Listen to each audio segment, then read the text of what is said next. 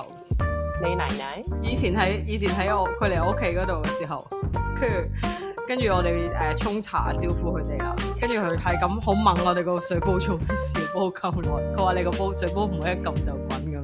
就嬲咗啦。佢話點解你水煲唔會一撳就滾？跟住我心諗我就一撳就滾啦，OK。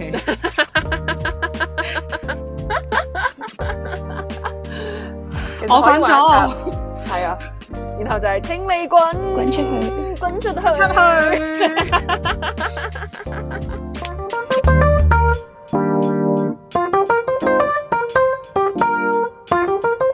歡迎大家嚟到召喚英文系精英與廢青，今日係第八集，我係香港嘅我係 Mandy。美國嘅 Annie，我係倫敦嘅 Sylvia，係啦，咁你聽到我哋今日咧呢一集咧，Annie 把聲咧會比較上咧係誒早起嘅，係咪因為呢好似喺辛苦佢被竇裏面錄咁樣啊？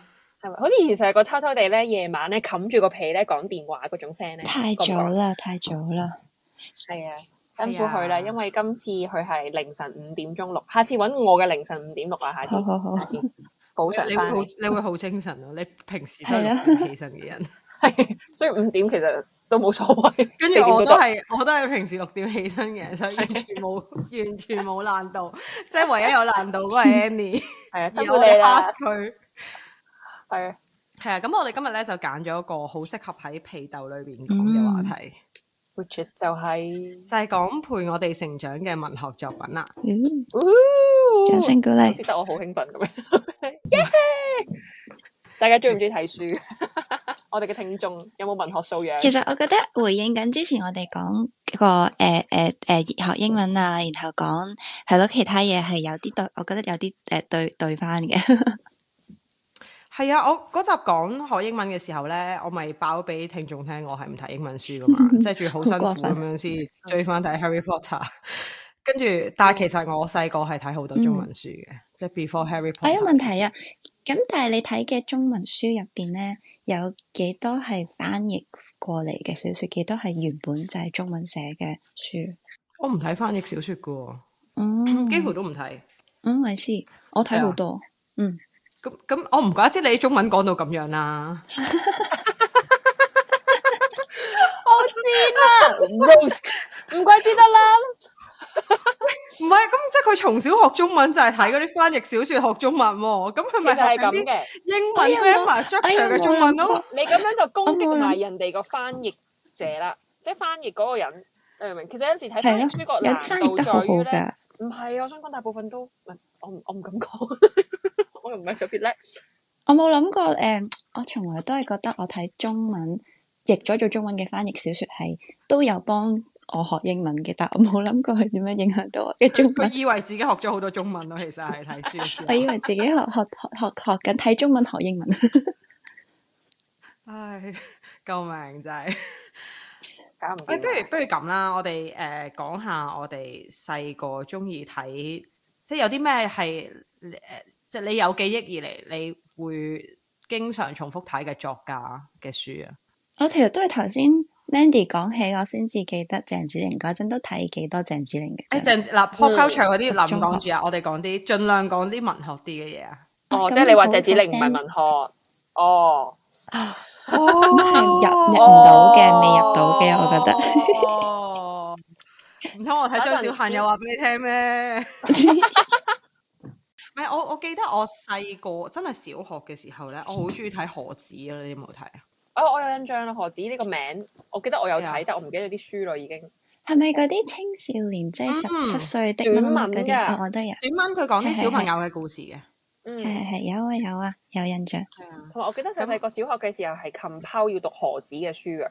O K，咁你會唔會好唔中意啊？因為琴炮，誒呃唔會，但係我而家真係冇印象咯對何子，但我有淨係記得個名咯。我就喺度諗點解人姓何叫阿子咁樣咯。誒呃我自己揾嚟睇嘅。咁何子何子佢嗰啲小故事咧，嗯其實係有好多誒、呃正面嘅 value 喺裏邊嘅，即係其實有少少係教啊，有少少係即係引導啲小朋友成為一啲誒、呃正直善良嘅人啦。嗯哼，嗰樹係啊當然大個咗之後，你可能未必好想成為正直善良嘅人啦。 冇錯，唔係咁，但係細個嘅時候睇呢啲書，你覺得好療愈嘅。嗯跟哎啊有睇心靈雞湯，你講療愈我就誒諗心起，靈雞湯我都有睇過嗯啊，跟住同埋咧有另外一個系列，我係真係好深印象嘅，有系列嘅書，即係呢個唔係講一個作者。嗰時咧有一個系列嘅書叫《抉擇叢書》啊，你有冇睇過啊？冇喎，應該冇，即係有少邊個少誒抉抉擇，即係即係選擇一啲 choice 嗰個啊。咁咧啊佢點玩嘅咧？就係、你喺度睇，佢好似有少少係探險啊，或者係有啲查案嘅古仔。跟住你睇完一 part 之後咧，佢就會話啊，你會點揀咧？你揀 A 咧就掀到第幾頁，揀 B 咧就掀到第幾頁咁樣嘅。我會好中意，但係我冇試過，我冇見過啲咁嘅書嘅。誒呃呢呢套嘢，我唔知你喺如果你而家走去圖書館抄咗有冇啦，因為有幾本係已經絕咗版嘅，即係 known to be 絕版。嗯，係呃呢套嘢，原來後來我同我老公講起嘅時候，原來佢細個都有睇咯。佢仲要特登走去揾嗰啲絕咗版嗰啲嚟睇。即係有收有 collection 嘅。你哋而家係我哋而家冇，我哋而貼家住冇咗佢曾經有咯，好好似係，但係而家冇 啦。嗯嗯，呢我個冇，呢個呢個冇印象有睇過，係啊，咁你哋小學階段睇咩書？我小學嘅時候，我最有印象咧係我會以前係即係屋企成日去飲茶噶嘛，小朋友嘅時候係咪？係咁然後我哋就我就食得好快嘅，我就唔係好想坐喺嗰度啦。咁所以我好快嗯通常就落去附近啲書店或者可能係有買書嘅地方，我就會打書釘嘅。嗯，大家仲知咩叫打書釘？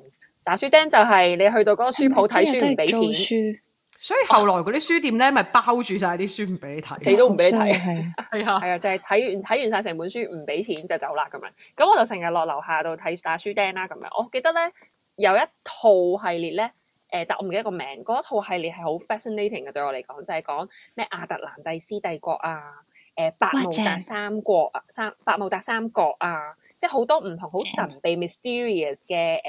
誒誒 area，然後咧就講個個主角點樣去唔同地方冒險探險，然後 figure out 嗰、個、誒呃秘聞背後嘅嗰個真正嘅故事係乜啊？原來係嗯阿特蘭蒂斯帝國係一個人魚嘅地方，即係有好多好科幻嘅嘢。咁所以咧，亦都會令我好好多時候係中意睇一啲小説類同埋好科幻類嗯 related。總之越嗯不切實際啊，越不着邊際嗰啲咧。以前細個睇衛斯理，雖然好驚，但係會覺得哇咁樣咯。誒我又冇睇過衛斯理喎。我都冇，我係中學嘅哦時候我有睇衛斯套理劇。 Annie 咧，Annie 小學睇咩啊？我係睇細好細個嘅時候，中意睇嗰啲童話故事咧，即係誒挪威、北歐童話故事啊，誒、或者嗰啲咩誒最最 hit 睇邊邊啲嘅格林童話啊，跟住等陣先，你安徒生睇你啊睇真實版定係睇誒 censor 版啊？梗係睇新實版啦。你講緊最細個嘅時候啊嘛，誒、咩？後來有一套書叫咩？令人驚令人驚慄的誒誒、呃童話故事係啊嗰咁啲樣噶嗰嗰嘛？啲我我打死都唔肯睇，嗰啲打死都唔肯好睇似。話有誒就算誒好好奇怪嘅癖好啊嘛，真係乜乜唔癖係啊，嗰啲乜乜係癖原版，例如嗰嗰啲係嗰原來個故事嘅原版白雪公嚟主㗎。係啊，嗰即個係唔王知子斬係咗邊個戀屍 body 癖啊嘛 part。啊，係啊，係啊，係啊，係啊係啦係啊，嗰啲嗰啲啦係啊係啊， Yes，嗰啲我但啊今我次打死戀都屍唔癖肯就真睇。係唔好嘅嘢嚟㗎啦。我係啊，覺得呢個亂字真係唔好。誒、呃但係跟住小學我就好有印象係中意睇誒 Narnia，但係中文版嘅係啦，之後先至大個啲先至重睇英文版啦。誒、然後有另外一個一個 series 我都覺得好好睇嘅係叫做《地海傳說》啊，《Earth Sea》啊，都係好正嘅，七本啊，好似都我係，有即印係象總之。嘅對呢一個因為我哋誒唔係喎，嗰、個係我小學圖書館嚟嘅，可能同你講過啦。因為之後宮崎駿個仔都有拍過一 套戲，哦好似就係係喎《Earth Sea》係啦。但係嗰套戲其實靚啊咯，不過講故事講得唔好嘅。但係本書本身個故事其實係好正，好好睇係啦。咁通常即係呢啲一個 series 咁樣咧，我就會睇咗第一本就唔得，我要。完成咗佢 嗰個 series 佢，咁就係咯。主要兩個好好深印象係呢兩本咯。但係嗰啲就先至到 Harry Potter。即係你哋兩個都係中意睇科幻小説嘅人。嗯少，yes，少唔同，我唔係好睇童話嘅。哇！我我真我係從細細來個都對科幻我其實我想冇感講，我係好喎。哦冇童，我係冇童真嘅，我冇我係冇童真嘅人嚟嘅。我細細個嘅時候咧，我記得一年班望住個聖誕老人咧，我就知係假噶啦。即係當所有人同我講話啊，會有聖誕老人送禮物俾你㗎，聖誕老人係點樣點樣好啊？誒、然後聖誕老人又如果你乖又點啊咁樣嗰啲，我全部都覺得係誒大話嚟嘅，即係我會覺得係可擺到明就係假㗎啦，咁樣即係我唔會，但但係你我冇自己嗰種 figure out 到定係有人同你講啊？我唔會信嗰啲咩 true fairy fairy fairy 口窒添 true fairy 啊，即係嗰堆咯，即係嗯，全部都好會現覺得實。 嗯都係假嘅咁樣咯。哦，所以我而家望住啲小朋友咧，一睇完 Elsa 咧就哇沉迷咗落去，Let it go，Let it go 咁樣嗰下，我就覺得好 fascinating 咯。點解可以做到嘅？嗯，我諗緊，我好似我自己喜歡嘅下一個系列，即係你你知我個，你識我咁耐，你知我個人有啲 OCD 噶嘛，啊即係睇完冇一錯半之後，我係要盡量睇晒佢噶嘛。嗯，咁嗯我我下一個中意嘅系列係睇誒突破出嘅 Q 版特工咯。有冇睇過哦，我有睇過，跟住嗰陣時，誒、最初都會買，後來唔係後來去到大個咗，其實已經唔再中意 Q 版特工啦。但係我都誒、呃我都係要但係走我去記得佢一開頭寫得書店嗰度幾好㗎打書釘睇埋佢，開頭寫得幾好，係啊，嗯，好似係我記得係爛尾嘅。I'm so sorry 啊，都唔知啊。我記得有但係少佢少唔係爛一尾嘅。佢出佢咗唔好多係本噶，三四十本佢好似有。但係全部都係同一即係一條線一個故事嚟㗎，定係有入邊講有同分同細？一個特工嘅唔同嘅 event 咯，即係佢哋哦佢有可能唔同嘅任務要出去，跟住嗯就有有一個故仔咁樣。 I see，因為我有印象嘅，其實咧對於佢誒、呃最尾個結局，我係記得係唔係咁 impressive 嘅。誒、而一開頭點解我會追佢咧，就係講呃誒去去唔同嘅地方去出任務啊嘛，嗯，係咪啊？你你皺眉嗯頭，你有冇印象？佢出任務，有然有後頭寫有有嘅時候，我覺得係佢寫得佢鋪排得幾好嘅，但係鋪下鋪下可能唔夠 story 咧，去到最尾我覺得係哦都係咁啫咁樣。versus 我嗰陣時同步睇緊咩亞特蘭蒂斯帝國啊，咩海底世界啊，然後又講太空太空上面有冇外星人啊，誒、又講其他嗰啲好好好探險啊，埃及嘅 mummy 咋咁樣嗰啲咧，咁就變相我就好有印象對比之下佢係爛尾咗嘅。 OK，我誒，我想扯開一個話題。其實嗯你哋細個由即係譬如小學嘅時候咧，你哋個閱讀習慣係點樣培養出嚟嘅？即係究竟係譬如屋企會定期買書俾你啊，定期帶你去圖書館啊，定係好似即係 Mandy 頭先咁講嘛啊，因為佢有一個即係 regular 嘅契機去打書釘咁咧。因為我有記憶以嚟咧，其實我係好似小學四年班之前我都係唔睇書嘅。我記得我嘅記憶係都係四五年班呢個 range，因為係我中我間小學咧係四三年班先可以入我哋個小學圖書館嘅。哦，咁但係三年班嗰年，我幾有印象，我係冇入過圖書館嘅，我係睇課室裏面圖書角嘅圖書。 OK，嗯，然後我點解開始睇書？我係記得嗰陣時睇我個班嘅風紀咧，佢睇書嘅樣真係令我覺得嗯好有氣質。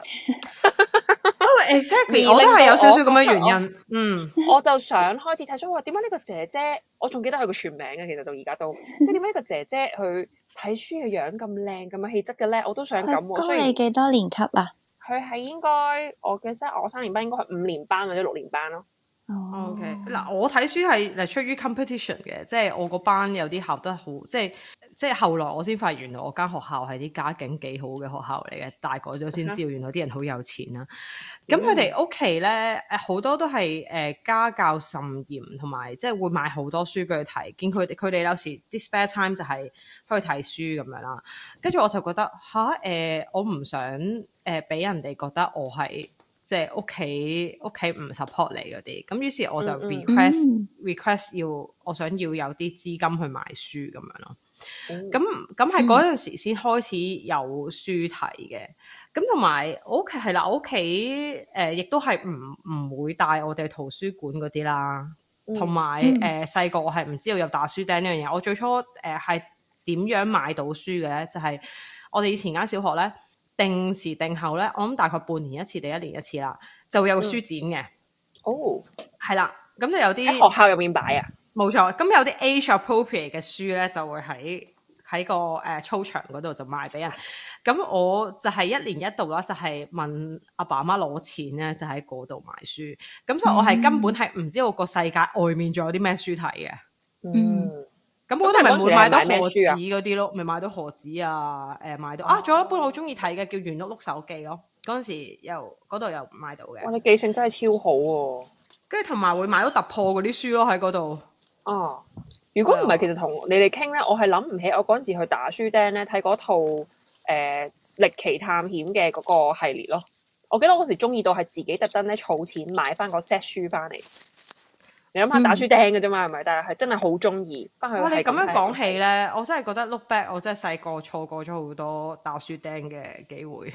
係啊，喺而家喺都喺可以佢嘅。哋我仲想未開講始，包住我而啲家書，都我而家都會係好厚面皮咧。有陣時咧覺得啊、其實可能睇咗本書大概幾章先決定買唔買翻去啦咁樣。咁我就會去到啲書鋪。書店啦，然後如果係包住咗，我就會同個店員講就可唔可以幫我打開佢啊？唔該你啊，咁樣咁，然後打開咗我就睇下咯。咁如果 都你而家咁老就我唔可以叫人打開噶啦。但我未至於去到咧喺嗰度即時睇晒本書嘅，雖然我睇書好快，但我會可能揭頭幾個 chapter 睇完，我覺得 OK 啦，我就買。如果唔 OK，我還翻俾佢就話啊，我我已經睇我我我大概立咗啦，俾翻你，你 wrap up 翻啦咁樣咯。嗯，嗯，我我有誒、呃 Sylvia 同樣嘅經歷就係係咯，我學校都係會年年搞書展，誒、咁就係咯，我都喺屋企就會俾誒啲有有一個 budget，即係好似可能五十蚊咁樣，啲書都係卅零，貴極都係四廿幾，唔會個個、嗯即係有一有一半書咁樣俾我自己揀。去買，但係亦都好細個，我諗三年班鬆啲應該好就好似 Mandy 話佢學校誒、呃三年班先至可以開始入，即係啲圖書館係有分兩個 part 嘅，咁、嗯就係低年班同高年班係咯，咁然後所以三年班嘅時候就唔知點解咧有啲蠢蠢欲動，誒、呃我就記得開始係會成日成日去吸咗去誒、呃公共圖書館，就喺個誒、呃兒童圖書館嗰度嗰度蒲咯，同埋借書。嗯，嗯，但我屋企其實唔中意我睇書噶，即係呢個傳統中國人迷信咧，就係、認真，唔好淨係講書書聲啦，好難聽啊咁樣咯。要講贏，你要哦講你睇贏咯，一係你講你睇贏，你買贏，你啊咁睇贏。咁咁，但係即係唔中意個個諧音唔好意頭啫。但係咁對於嗰個活動本身咧，活動本身唔係 against 嘅，但係總之如果因為其實屋企會都會打牌噶嘛，啲人打麻雀嗰啲噶嘛，咁變相你一個小朋友嗰陣時嗰陣時都係你媽十歲樓下嘅小朋友，邊會有個 awareness 就係啲大人係咁敏感嘅啫，係咪？咁咪好好 innocent 咁講咗哦，我我我媽咪我想睇書啊咁樣咯，跟住佢就着噶啦，啊呢、個就一撳就一撳就滾，佢就着噶啦，就係睇咩書啊？輸輸輸輸咩啊書？書聲咁難聽，我跟住去打牌㗎，咁嗰啲咯，你明唔明啊？咁然後就變相好似好嗯 discourage，細細個嗰你 receive end 咧就會覺得即係媽咪唔中意我睇書咁樣咯，然後我就覺得我更加要睇，嗰、種反叛，我更加要睇晒啲書去，睇下你係咪真係咁嘅書。越越叫我唔可以做嘅嘢，越想做。咁但係誒、going 呃 back，如果細個嘅時候，大家係因為咁樣嘅契機啦，去開始睇書啦咁樣。咁但係點樣去 regularly，即係有冇嗰種 regularly 去睇書嘅 habit，定係都係冇嘅，即係純粹係 by activity。好似我咁就係、去到飲茶啦，或者係有機會出去啦，我哋就打書釘或者去睇下書咁樣。即係你哋平時以前係點樣去培養閱讀嘅習慣嘅？冇嘢做嘅，重複睇噶啦嗰扎書。你每年書展就係買呢個幾本嘅咋。係啊，跟住你就係冇乜嘢做嘅時候，就係重複、重複、重複咁去圖睇。書館咯，你唔係話去圖書館借書咩？我冇啊，就係話唔嗰個好去係。我啊，嗰個係啊係我啊。冇去圖書館咯。 係啊。我好 religiously 每個禮拜去，跟住盡量每即係每次借，好似當時係唔知五本定六本，咁就會盡量好似個遊戲咁樣要睇晒佢，跟住就再揀個咁樣出嚟咯。但係唔係特別多嘅好深印象嘅書，通常都係嗰啲係啊，即係 for children children 叫咩 children's lit 嗯。嘅書。嗯講起圖書館有一樣嘢，我一定要分享嘅。我想講咧，其實我原本都有段時間咧係好，好似你咁講 religiously 咧，會逼我婆婆帶我去圖書館，直到有一件事情發生咗。嗯，你誒、哋估係咩？嗯蕩失路，佢留低咗去圖書館，唔記得嚟接你。唔唔會唔關事，因為 lost in library 咧，我會自己好開心睇咗成日書咧，都佢唔需要理我嘅。但係呢一件發生咗之後，從此以後我就唔會再去圖書館。咁驚？亦都唔會嗯再借書。就係咧，我想講，我借咗本書翻去啦，跟住我一路睇啦，好開心喺度睇啦，睇下我揭到一你版唔見咗？ ，no，我揭到一版咧，揭唔開啦，即係兩頁之間咁樣啦，跟住我就想鼻屎。啊跟住我係接受唔到，我有潔癖噶。跟住我嗰下咧，我就諗，oh shit，係咪本本書啲人都係撩住鼻去睇書？跟住從此以後我就對於圖書館嘅書有陰影，我覺得每一本書都有鼻屎嘅痕跡咯，所以我就唔會再去圖書館。呢呢個都係咧，我後來去到圖書館之後咧，我都唔係啊好中意圖書館嘅原因。我只會買書咯，我以後只哦買書。哦係啊，我我都係買書嘅人咯，但係而家就冇乜點買。誒，不如翻返去講我哋睇咩書先啦。好啊頭先講小學啦，去到中學，你哋你哋有記憶最深刻印象，你哋睇咩書？ Harry Potter 啊冇冇辦法超越， Harry Potter 簡直係貫穿咗我成個中學啊，中文版係咯同英文一版同都一係。一齊成長。嚇！我中學嘅時候咧，我係睇瓊瑤咯。誒，哎我我可以哦 high five 你，我有睇瓊瑤嘅。你你哦哋應該你哋細個嗰啲噶嘛，所以《還珠格格》紅嘅時候咧，你哋應該我係三年班，唉，唉好啦，咁我有睇《還珠格格》嘅，但我冇攞本書知唔知嚟有隻睇啊。啫？好 啦，繼續你中學嘅時候原來睇《還珠呢個格格》㗎，好啦。呢個氹，你俾自己踩。嗯，瓊瑤嘅書我係 我係幾乎睇晒嘅，你睇晒啊？咪就係望住後面個書頁咧，咪有個 list 噶嘛，咪有追翻嚟睇咯，係啊，係啊，我睇淨係晒印象中睇咗佢《還珠格格》同埋《情深深雨濛濛》嘅 textbook，即係嗰本書咯。哇，中意我佢睇有啊！好幾本好得，《梅花三弄》都好睇噶，係啊，我而家 search，嗯，咁跟住但點解你除咁咗中意睇瓊瑤啊？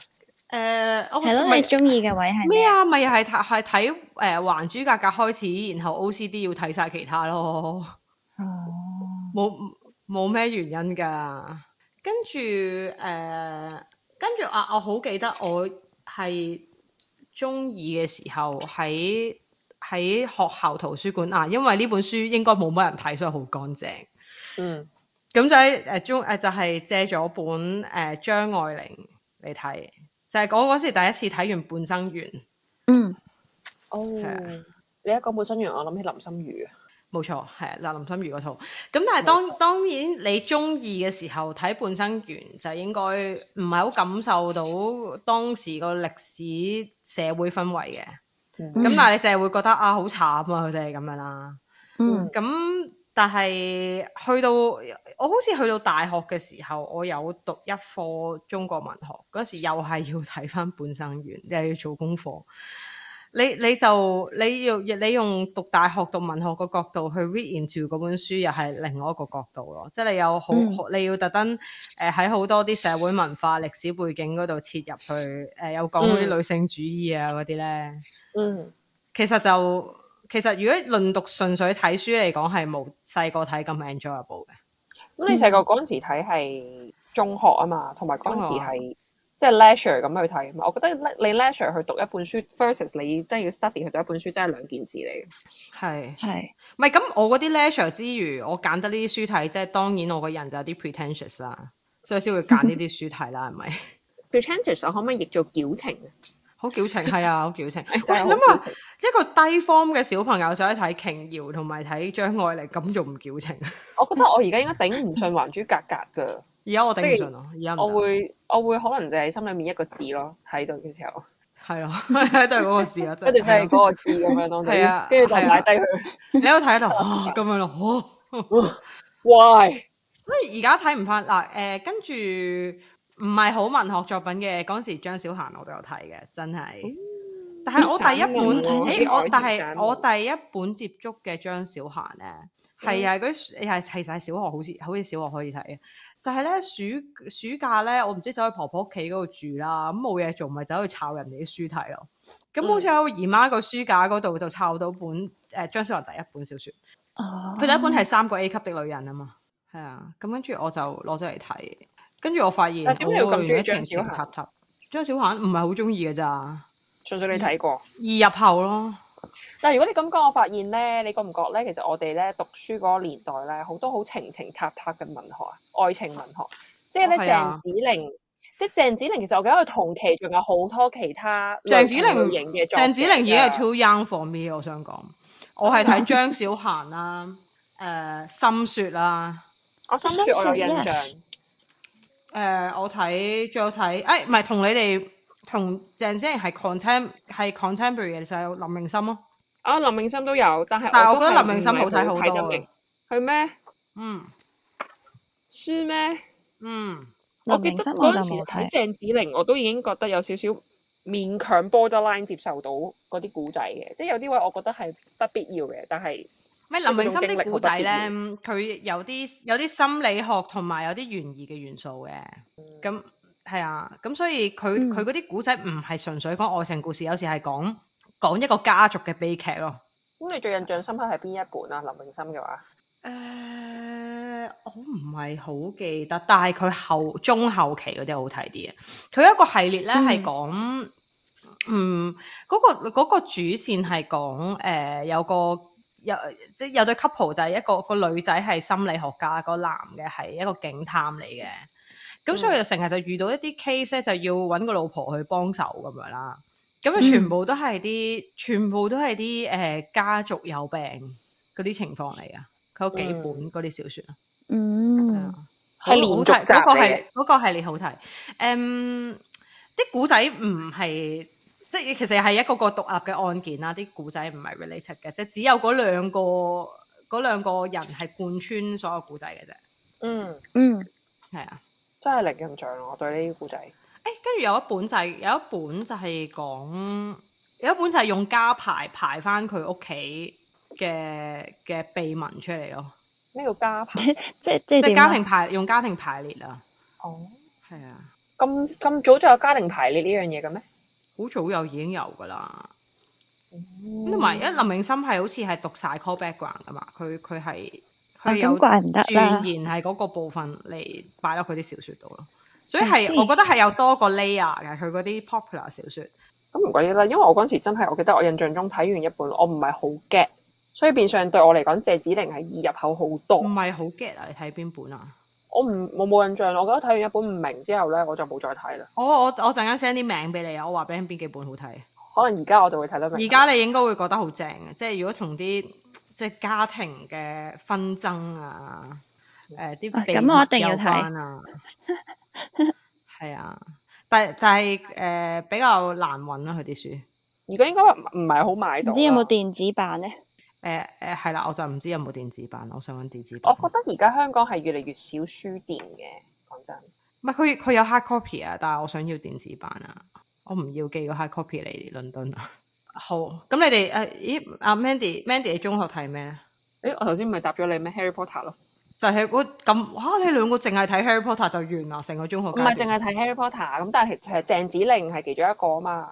係但係鄭子玲嗰啲係我覺得係易入口嘅愛情古仔，但係因為誒、呃我少女嘅時候都冇乜少女情懷啦，咁所以係睇完我又覺得嗯都係咁咁樣，即係睇咗幾本咯。我我印象中有一個係住南丫島嘅，跟住我記得我睇有一下呢個係其實我係大個少少嘅時候再睇翻嗰本書，我終於明嗰個先係講乜，但係咧。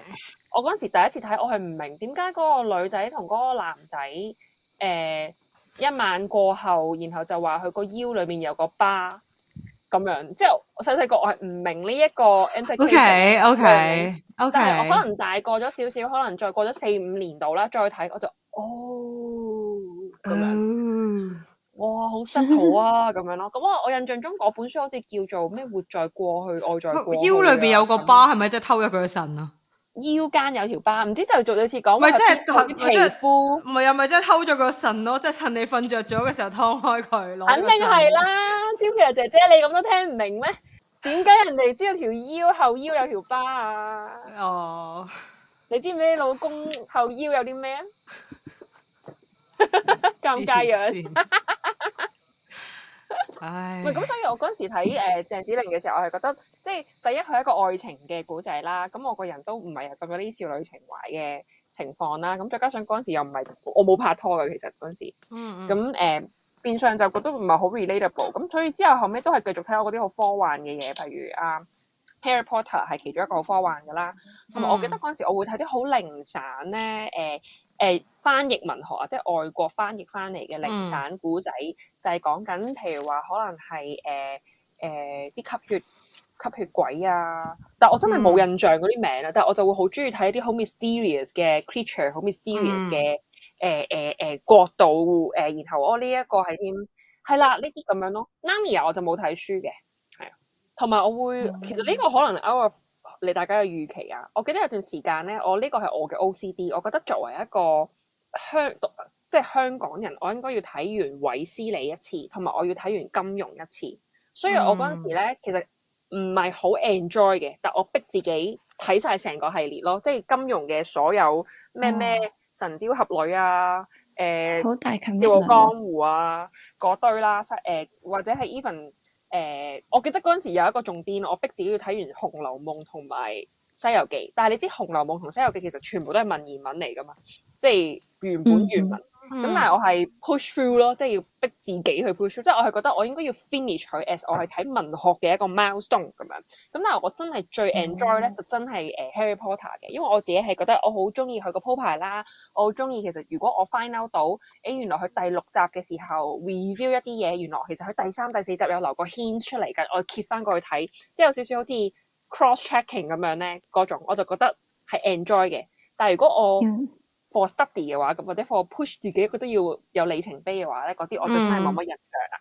即係變相我就記得我睇完咯，張愛玲我都有睇嘅，三毛我都有睇嘅，嗯韋斯理、誒、呃金庸，跟住嗰啲四大名著咩《紅紅樓夢》《西遊記》誒嗰啲咯咁樣。咁、嗯我咪嗯去到 form six seven 嘅時候，我其中一個 A.L 係讀中國文學，咁嗰陣時就會讀多咗好多係嗱，呢個都係文學啦，係咪？讀多咗好多宋詞同埋唐詩，所以我係、哦我就發現，即係讀我咁多唔同嘅 genre 之後咧，我係最中意係宋詞嘅，我自己。 O K O K O K，因為我自己去到诶、嗯高中 transition 去到大學嗰個階段咧，因為就睇多咗好多香港文學嘅。嗯即係可能我我唔知你哋會唔會揀呢啲呢啲作作家嘅作品嚟睇啦。我會睇誒黃碧雲啦，誒、我會睇董啟章啦，誒、我會睇誒、呃西西嘅作品啦，哦，我都有睇。誒同埋誒陳慧啦，哦，yes，陳慧，我記得佢有一本講咩咩記話，十《十香記》咩《 Yes！十香記》《十十香香記記，》係好好睇，啊即係我覺得所有即係誒、呃即係想了解香港文化嘅人啊，都要睇下《十香記》。咁我要揾嚟睇啦。我可唔頭可以先你講少嗰晒 check 啊啲全部都冇共鳴。我係我記得我有一本書我攆咗好耐嘅，嗯嗰本書係講德蘭修女嘅傳記。 ，OK。問好，唔係我即係問好，問我係好。覺得呢個女人嘅一生係好傳奇嘅，所以我好想知其實佢點解會即係乜嘢嘢促使佢 dedicate 佢 a lifetime 係唔會結婚，誒淨係 dedicate 去服侍印度嘅誒、呃、貧民窟裏面嘅人。嗯，咁所以我好記得嗰本書，我係反覆咁去睇，睇咗好耐，而我睇嘅時候會喊，好感動咁樣嗰啲咯。嗯咁你仲會睇咩？誒、香港文學啊？嗯，主要係頭先講嘅呢啲，仲有啲即係好零零碎碎嘅其他啦。咁嗰時點解會 turn to 香港文學呢？就係、因為我高中嘅時候呢，就就即係參加咗啲文學組織，跟住係咩啊就我想好知多即乜嘢係係成文學組織啊？唔係啊，有嗰時有啲文學即即係 local 嘅文學雜誌嗰啲噶嘛，即咁係嗰咪啲 literary group 呀咁樣。呀呀！咁跟住嗰陣時就因為嗰啲朋友就接觸多咗，即係呢一啲嘅作家嘅作嗯品，咁跟住所以就就會開始睇啦。咁同埋有啲有好多我都好中意，其實我好中意西西咧近年嗰啲作品㗎，即係佢佢老咗嘅時候，即係好似英女王咁老咗係 Q 咗咁樣個 人。佢佢近年咧，佢近年有幾本書咧係講佢誒誒呃好沉迷嘅嘢，但佢唔係直述嚟嘅，佢真係個故，佢寫到變咗個故仔。咁有幾本我好中意，有一有一本叫做《我的喬治亞》，就係咧佢去到某一個，佢有幾年咧，佢好沉迷玩嗰啲娃娃屋啊。嗯，哦，係啦，咁佢就好研究嗰啲誒，即係誒 Georgian 嘅建築係點啊，即係嗰、個嗰間屋點樣可以去整到好似嗰個年代嘅屋啊，嗰陣時啲家私一啲建係築點特色啊，跟住佢就 imagine 喺嗰間屋裏邊住嗰啲人嘅故事係點啊，咁佢就喺佢嗰本書嗰哦度寫，咁嗰本書係好好睇嘅。跟住誒、呃，後來有一期咧，佢又好中意整手工嘅熊仔喎、即係嗯揾手攣攣啲熊仔出嚟。然後佢嗰啲熊仔唔係普通熊喎，佢係有 Teddy 有 Bear 嗰啲係咪啊？ teddy bear 嗰啲，但係佢嗰啲熊仔全部都有 costume 嘅，即係有 theme 有 costume。咁佢就寫咗本書叫做《縫紅字》，就係、講佢每一每一個每一誒、呃每一個熊仔作品嗰、個熊仔嘅古仔咯。嗯，哦，哇，你咁樣講咧，令我諗起咧，其實咧，我有段時間睇啲頗 functional 嘅書，例如就係點樣製作呢啲熊，而我嗰陣時真係自己整咗一隻熊仔出嚟㗎，我送咗俾我妹嗯妹，但係嗰隻熊俾我妹妹嫌 棄。好我我又正常啊我又啦、我有我有 keep 就 OK 嘅，真係唔差嘅。我有 keep 住佢一陣嘅，但係我諗我我我諗我 declutter 嘅時候，我上一次搬屋嘅時候，我抌咗啦已經，我都抌咗好多書。嗯咁然後另一個啱啱你講話誒嗰段時間，我會睇咩咧？誒、你有冇聽過陽光啊？有有有有有有有，我好中意佢啲有書，陽光同埋佢老公錢鍾書、係我嗯我都係啦睇嘅，嗯，圍城啦、誒、我們三啦嗰啲咯，嗰啲就嗯係我嗰陣時會睇嘅書咯。突然間你一路講，我就諗起啦。誒、如果大家想知道嗰陣時文革嗰時發生咩事咧，睇《幹校六記》啊，嗯，係啊 Yes，係啊， Royal Can 佢佢佢哋兩個文人就係俾人哋下放咗去去種田，嗯，我門呢生個睇我都有到我睇過喊啊！你知唔知啊？係啊，佢佢佢佢哋即係誒、呃被下放，然後即係你諗下佢哋兩個喺文學界別嚟講，都真係非常之有翻個份量唔啦。係我覺得最 sad 嘅地方係佢佢送咗佢老公走，佢送咗佢個女走，即係佢自己就誒、嗯呃活到年紀好大。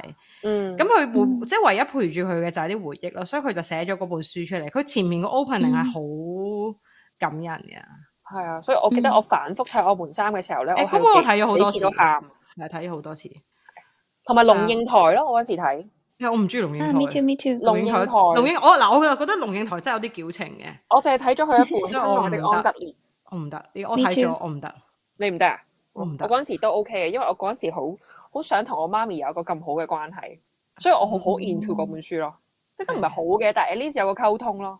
咁我就會好想知一個同媽媽嘅溝通可以點樣，好似窺探下人哋嗰啲咧，即係人哋家庭係點嗰種感覺。係誒，我同你都係睇同一本，跟住好睇到，即係我中意到係想睇多啲佢嘅作品嘅，但係可能未中意到好好熱烈咁樣去去去 execute 嗰、個嗰、個相，所以最尾都係冇，都係淨係睇咗呢一本啫。嗯，我諗起林語堂咯，另外，我覺得啊林語堂嗰啲都係好正。林語堂無論係睇邊本啊？我好中哦意佢寫誒誒係咪蘇軾啊？嗰、個嗰、個、呃、一生即係個傳記寫蘇軾，咁即係係一個我覺得好勁、好欣賞嘅人寫另一個好勁、好 legendary 嘅嘅嘅文學 figure。跟住我就覺得係咯，嗰本書我記得係我覺得好好睇嘅。你喺度 search 緊啊？係啊我揾緊，我嗰時睇好中意 吳語林語堂嗰個係邊本咧？係咪中國人啊？佢好似有一本係寫應該係，但係唔肯定係散文嘅生活的藝術。哦 yes yes yes 嗰個都好好。嗯係生活的藝術冇睇過 importance of living，可能可能有睇過，嗯冇乜印象。即係我會係嗰陣時，我係覺得好 fascinating。點解一九三七年寫出嚟嘅書咁，即係好似有窺探翻 approachable。當時係啦，即係嗰諗緊嘢，即係佢諗嘅一定係好前衞。去到我嗰陣時睇，我都覺得好 relatable 咯。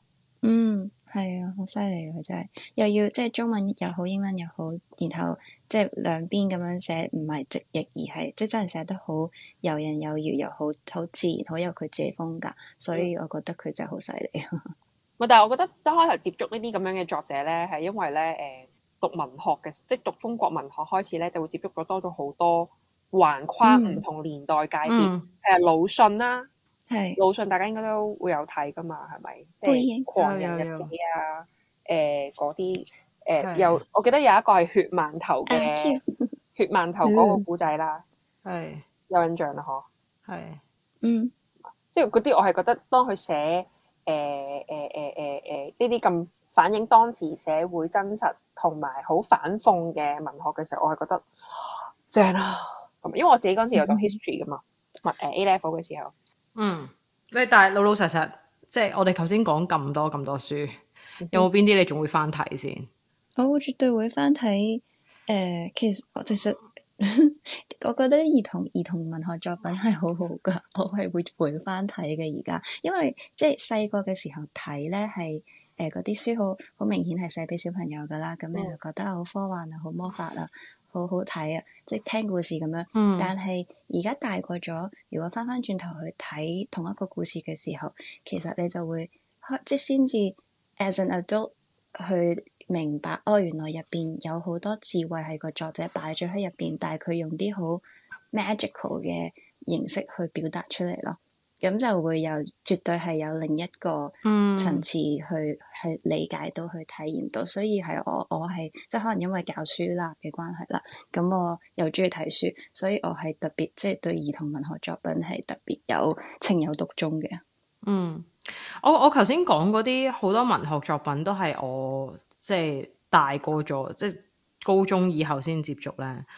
跟嗯住我而家諗翻轉頭，我好多嘅真，我覺得真文學作品啊，嗯你係好難 revisit 噶，因為嗯全部好，佢哋都係擺咗好多好 intense 嘅情感去寫嗰本書。嗯你係會好 hesitate，係好 hesitate 要唔要再攞翻本咁重、咁沉重嘅書出嚟睇？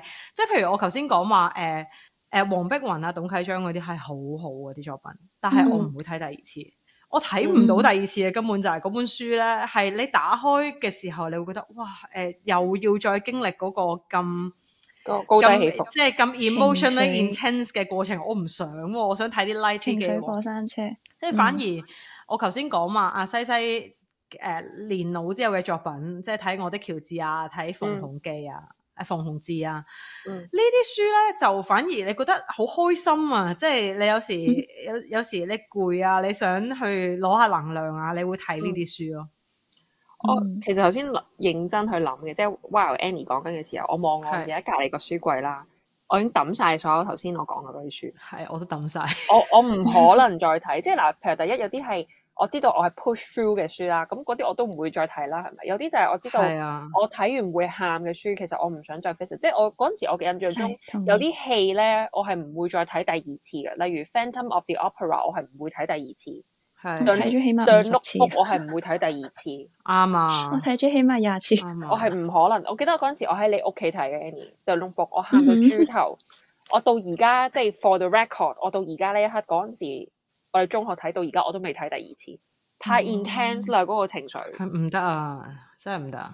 所以嗱，我望咗個呃誒書櫃啦，而家我嗰啲全部都非常之誒、呃大人咗，同埋 functional 咗。即係譬如話，如如果父母老後難相處，喂， 嗱嗱講嗱，你即係講講真，用用呢個 standard 去界嘅話咧，其實 Jane Austen 係 light read 嚟嘅咋係啊係啊係，Jane 啊， Austen 係可以翻睇噶。係係。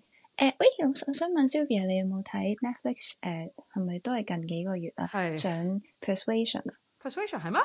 好新我新唔信 pers- 我新 Persuasion 啊？係係，我好唔好睇好啊想係做 Fifty Shades of Grey 嗰個女主角 Dakota Johnson 做哦誒，點解要做強 lead 調嘅人哋係做 Fifty Shades of Grey？因為我 That's where I know her from 嗯。但係我好想，我好想知你有咩睇完有咩嘢。我睇完話俾你聽，我會睇啊。OK，好啊我我最近就係就就係好煩惱緊，喺 Netflix 冇嘢睇啦，已經。咁你去睇因為我嗰個我啦追但完我要覺得追劇。係 Jane Jane Austen 係好犀利，即係點解佢可以喺佢嗰個誒時代背景係啊，寫啲咁 light，然後然後到今時今日都仲係好 relatable，即 係佢好踩界咯，佢係好。我唔知嘅，啊即係我唔知佢今時今日我哋定佢位同埋當時，即係當當時佢寫出嚟咁就好明顯係 pop culture 啦。但係佢即係到到我哋而家做讀者，佢又真係可以踩界，即係 literature 嘅作品，所以係好有趣咯。啊，呃即係呃講講到呢個位嘅時候，誒、呃我又想講下 Charles Dickens。其實係係唔想睇第二次嘅嗰啲書嗯係，哇！我真係有我我識得有啲人係研究 Charles Dickens 嗰啲，我真係覺得哇萬分致敬， 哇！我我唔得啦。咁我好我難誒、想像大學嘅時候讀咗一個 course 咧，嗰、個 course 係呃任寫 research paper，即係有個老師指導我，其實得三個同學就可以揀咗個 course 啊。我哋睇 Bleak House，我哋睇 Bleak House，最你都最睇唔開 Bleak House 係嗰本書嘅三三寸咁厚，然後 Oh shit！然後你知佢嗱佢佢唔可以再做厚啲啦，佢就佢係佢係薄皮版唔係整咗版啦。誒、啊誒佢三三寸四寸咁厚，仲要佢啲 font size 係細過平時嗰啲 penguin penguin 嘅書，因為佢擺唔晒嗰啲字落去。 其實嗱，嗰本書其實個主線係講咩咧？個主線就係話咧，有有有一個我大概記得啦，有個人咧就係、承繼咗佢佢誒屋企嘅遺產，OK。但係咧嗰陣時個嗰但係嗰個遺產咧又有一個 dispute，所以咧佢哋咧就要揾啲律師咧去處理個 dispute。咁而其實佢嗰個成本書就係講，其實佢想帶出嗰樣嘢咧，就係、當時咧其實誒好、多嘅誒、呃錢咧都係俾律師吸血咁樣食鬼咗嘅。 就係佢處理，佢好似最後處理完嗰壇遺產官司之後咧，其實啲錢全部去晒律師度咯。嗯係一個咁嘅故，係啊，大概一個咁嘅故仔嚟嘅，但係中間應該有好多枝節定點，總之所以變咗咁厚啦本哦書。我啱啱走去 search Charles Dickens，我我要 confess，其實我應該冇睇過佢嘅書，誒 Christmas 應該冇 Carol 嗯我睇過佢個係咪 booklet 好似係啊嗯嗱嗯嗱誒喂誒，如果你想好快速咁睇 Bleak House，可以睇 Bleak House 嘅 BBC 嘅劇集版。佢哋我記記得你叫我睇 Spark Note，個主角係 Car 個主角好似係 Carrie 誒，其中嗰個唔係好主角嘅女仔嘅女主角就係 Carrie Mulligan，嗯，嗯，好似係好似係咋，可以可嗯以係大啊家揾。我真係冇睇過，我好彩啊！誒，唔係我冇睇過，我冇睇過，一一本都冇睇過。點《雙城記》你都冇睇過啊？係咯，唔雙城記你唔會有有 any recommended book list 或者 required book list 有哦，係啊，係啊，應該真係 Carrie Mulligan 做 Ada 嗰個係 Carrie Mulligan 嚟。啊，冇，唔緊要。咁即係我冇身，我冇我冇身受其害過。咁誒 Yes， Mandy，你有冇諗起邊一係誒即係憶讀大學英文系嘅時候，有冇睇有冇任何一本書係誒喺個 book list 度要睇，跟住當時你好興奮，但係然後當 睇睇落即係有之後啊有冇邊你會想一死本同我本 Bleak House 一樣咁 traumatic 嘅冇嘢？錯 traumatic 啊！我到而家到 traumatic 最 traumatic 嗰下係 Waiting for Gogo 咯。我真係 好，我真係講佢講唔好係多我集都認真，我講真係好記得嗰一集咧，我我係好真唔係中意嗰種好 traumatic what the fuck 我睇，sorry，即 係嗰種我睇咗啲咩啊嗰種，你明唔明啊？我用咗兩個幾三個鐘坐喺度睇完成套戲，然後我係唔知自己睇咗啲乜嘢嗰種感覺，因為成套戲都係拍緊嗰兩條友喺度傾偈，然後就一路有啲人穿插同嗰兩條友講嘢，然後就走咗 pass by pass by pass by，但係佢哋一路等緊嗰個 Gogo 都唔喺度咁樣啦。咁所以我係好有印象，但係其他嗰啲咧，其實我要坦白，作為一個英文系嘅同學仔，我係冇睇晒啲書嘅。通常我係睇 Spark Notes，對住 Shakespeare 啊我都係睇 Spark Notes。搞錯睇啊完睇完 Spark Notes 之後，我就搞錯哦，原來故故仔講咁樣嘅嘢嘅，咁我就可以吹水啦，得得得得得得得咁樣咯。咁睇下中就中，唔中就算啦，當自己唔好彩啦咁樣咯。我有睇晒我冇㗎，啊我唔得啊以前我我我反而係我就係諗起小學嘅嗰啲圖圖每每個暑假咧，圖書館咪可能有圖書館工作紙，跟住要你寫睇咗十本書，跟住寫寫嘅書名同埋嗯作者嘅。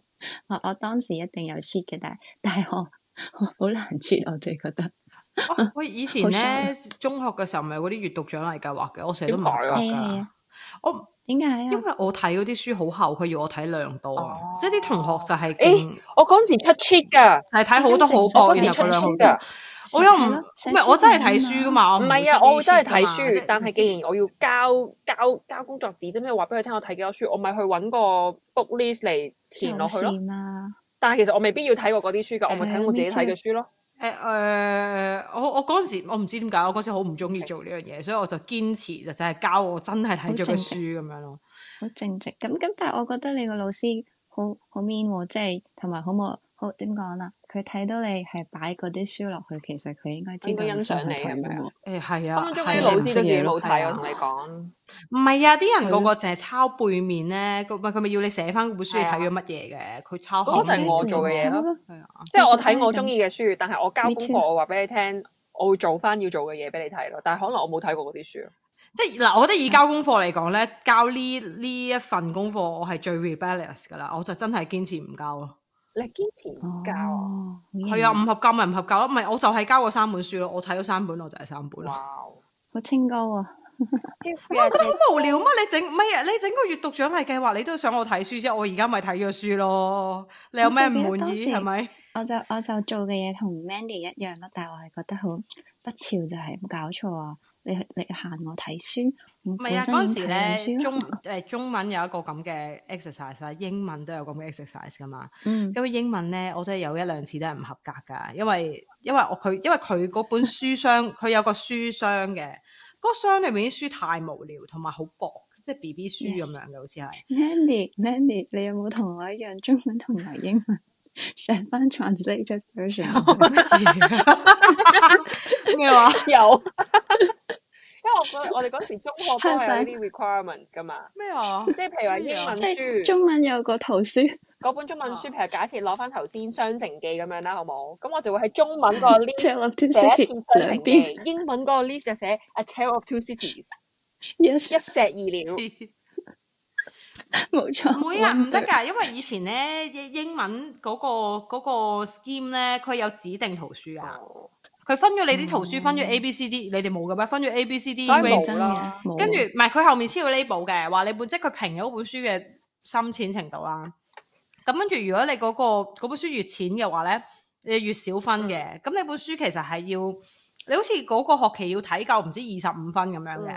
嗯咁、所以所以你揀晒啲最難嘅嚟睇咧，就快啲 achieve 到我我哦嗰二十五我覺分。得你學校係好 encourage 人哋去睇書嘅，同埋係好獎勵，即即嗯，但係 scoring，我哋學即校咧計。分。係好自由嘅，即係我哋學校係嗰種自由度係一個點咧，就係、我記得我哋嗰陣時係老師會問我哋想唔想做 quiz，跟住我哋就會話唔想，咁佢就話咁好，我哋唔 quiz，但係係啊，就咁算唔啦 quiz 咯，咁你哋 midterm 自己，你哋你哋要 be responsible for 你自己自己揀，即係做 quiz 咧唔係想嗯，即係害你哋嘅 OK OK，即係佢會俾我哋揀咯。 OK 咁所以變相如果要我哋睇書咧，佢唔會逼我哋睇一個 list，但係就係 O K，係你哋想唔想睇書？想睇書你哋自己填啦，咁樣類似係咁噶，但係即係唔會無端端俾一個 list of 我 A category 係 A B C 咁樣唔同嘅係嘢，就係你要睇好似橫跨唔同嘅 spectrum，你都要睇到晒咁樣都冇。 OK 咁所以係 OK 可自由嘅。嗯，唔係我係我想講埋咧，我哋我後來唯一一次合格咧係點樣合格？好。至你真心少唔合格啊嘛，因為因為日嗱夜你有兼冇講咁樣睇書係咪 compromise？？啊唔係嗰唯一一次合格就係嗰一年咧，就就係俾終於就係去到俾誒、呃教即係送 Harry Potter 俾我嗰個老師教我。嗯，咁跟住佢知我睇緊咩書，跟住佢就話誒、呃好啦，你睇完呢本個，我直接俾爆分你。哇！咁先係噶嘛。係啊我話俾你聽，我睇緊我其呢本，他老跟本住佢師都就係廢嘅。我唔記得啦。哦，OK 即。係我諗係 Jane Austen 之類嗰啲咁嘅嘢啦，即係係係認真 認真書嚟嘅。係咪係。同埋厚嘅。認真厚書嚟嘅。咁其實我我哋嗰班裏邊唔止我一個係中意睇書同埋英文程度比較好嘅，跟跟住所以有另外一兩個同學都 benefit from 呢個 scheme 咯。咁所以其實變相，我諗我哋都真係睇咗好多書。呢個 conclusion 哦我覺得但但係但㗎點解我哋而家唔再睇唔書？係我有睇啊，我我繼續我喺繼續度睇喪緊禮啊㗎。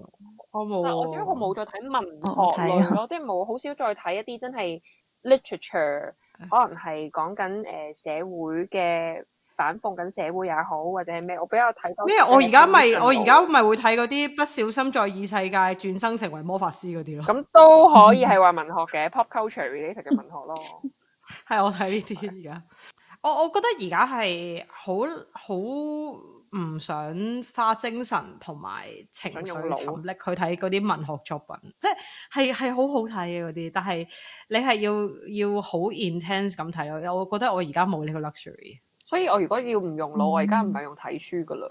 係我會聽 podcast，例如聽自己召喚英文係精英與廢青， 其其實嘅我 podcast 我想問下，其實我哋嗰啲 stacks 咧係咪你幫手 boost？啊係 boost- 啦，係咪即係你每自己次聽都係會 refresh？唔係咁我又未去未至於到咩，咁但係如果真係要嗰下要好唔用腦，我咪開始撳唔同嘅 podcast 嚟聽咯，即係要係聽我人都哋成日睇吹人水，哋，我成日聽人傾偈哋啲 podcast，係聽人哋傾偈，咁聽下聽下就會自己個人都係 fade out，即係好似 create 一啲 background 嘅，我唔好話 background noise 啦，咁但係 at least 有啲嘢喺度 ongoing 緊。呢啲係咪叫咩白噪音？係啊，即係我又會理解到佢講乜，但係我唔需要用腦去 process 佢講乜嘅嘢咁樣咯。啊其實我哋嘅志願都係成為人哋嘅白噪音啫。係啊，其實我真係想咁噶咋。